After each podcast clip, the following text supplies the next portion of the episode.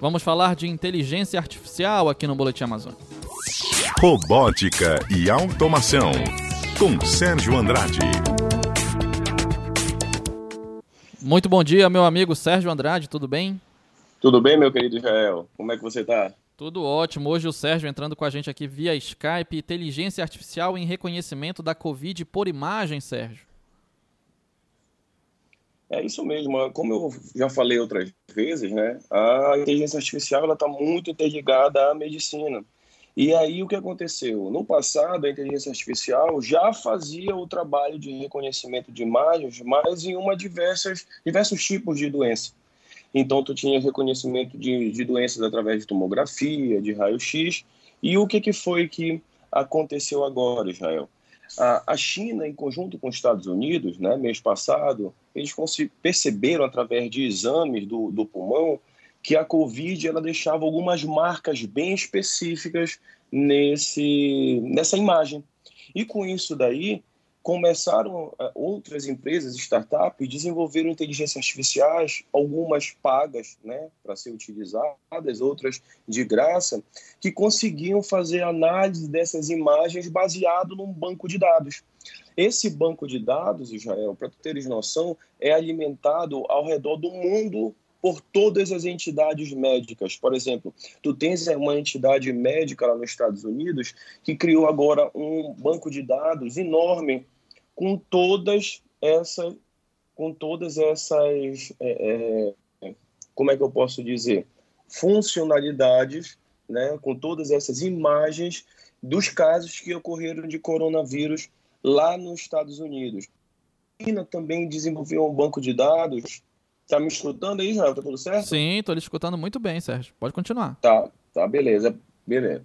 Então, lá na China também, a, a, entidade que cuida da saúde desenvolveu um banco de dados e também lá na Europa. E com isso daí, a, o que aconteceu? É, o, o, essas inteligências artificiais estão se valendo de dados de, de, de, do Covid ao redor do mundo como um todo. Prim, a primeira inteligência artificial que foi desenvolvida pensando pelo Covid foi desenvolvido lá em Tel Aviv, né? Eles desenvolveram uma inteligência artificial, para tu teres noção, que é chamada de Red Logistics. Ela consegue uma acurácia, o que quer dizer? Um acerto na predição de, de coronavírus numa taxa de 98%. Né?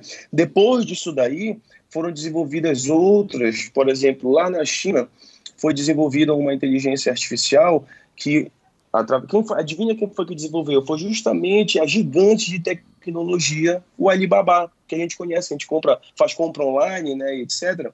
Eles desenvolveram, em parceria com a Damo Academy, uma inteligência artificial que conseguiu prever dentro de 5 mil casos de coronavírus eles conseguiram é, prever com 96% de acurácia. E o que é interessante, para tu teres noção, essas, é, essa inteligência artificial que consegue prever o coronavírus, se a pessoa está ou não, ela consegue, por exemplo, hospitais pequenos, que tem poucos radiologistas, eu consigo fazer com que eu tenha uma análise enorme de imagens sem sobrecarregar os radiologistas para eles ficarem vendo. Imagina, só na, na China essa inteligência artificial já tratou mais de 50 mil casos Israel. Imagina, então, tu analisar 50 mil imagens, mesmo que eu tenha uma grande quantidade de médicos, radiologistas, é muito confuso, né? muito complicado, e também tem toda aquela parte que os médicos eles cansam, né? Fica algo muito repetitivo. Já a máquina não.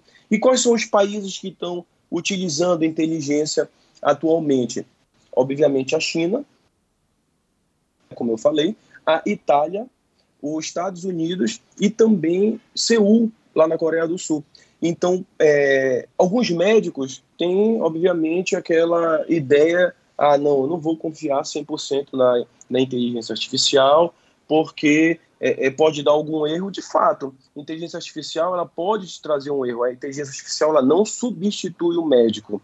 A ferramenta ela foi criada para auxiliar o médico, bem como também ela consegue te dizer em quanto tempo aquele paciente vai precisar de um respirador mecânico, né?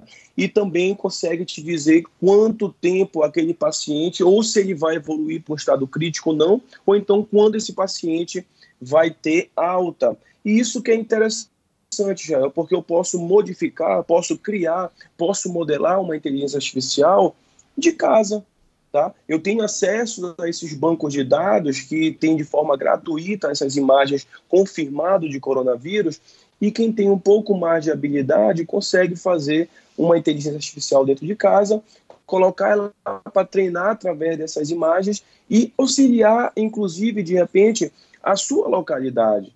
Né? Então, por exemplo, eu poderia criar um tipo de inteligência artificial e auxiliar de alguma forma a, o meu hospital do bairro, né? Começar a fazer uma implementação para ajudar a minha sociedade como um todo. Isso que é interessante, Israel. Legal, Sérgio, muito interessante. Me chamou realmente a atenção também um dado que você passou aí uhum. dos países que estão buscando mais, né, esse recurso, esse conhecimento da inteligência artificial para contribuir no processo de identificação que são justamente os mais afetados, né? China, Itália, Estados Unidos, que são aqueles três somados à Espanha, são os quatro países que mais é, apresentam uhum. casos de pessoas infectadas e, infelizmente, também de óbitos. Ou seja, a necessidade da ciência, a necessidade da pesquisa, do investimento em conhecimento para buscar soluções, Sérgio. Isso, olha, na semana passada já eu trouxe um, um dado é, que eu conversei com, com o nosso outro amigo, radialista, que uh, lá na China eles conseguiram implementar um, um, um, robozinho né, que fica andando onde tem aglomerações, ali por, por, na parte onde tem trem, enfim, aeroporto, que consegue em um minuto aferir 200, é, é, aferir a temperatura de 200 pessoas. Qual ser humano conseguiria fazer isso? A gente está falando somente de um robô. Então a inteligência artificial, ela vai conseguir também, por exemplo, nesses países que está tendo boom agora, como os Estados Unidos, saiu uma reportagem hoje que mesmo com todo esse investimento, não vai ter como, quando estiver no ápice, né, a, a curva do coronavírus nos Estados Unidos, não vai ter leito. Então, se não vai ter leito, com certeza também não tem uma capacidade médica para fazer análise dessas pessoas. E com isso daí entra quem? A inteligência artificial.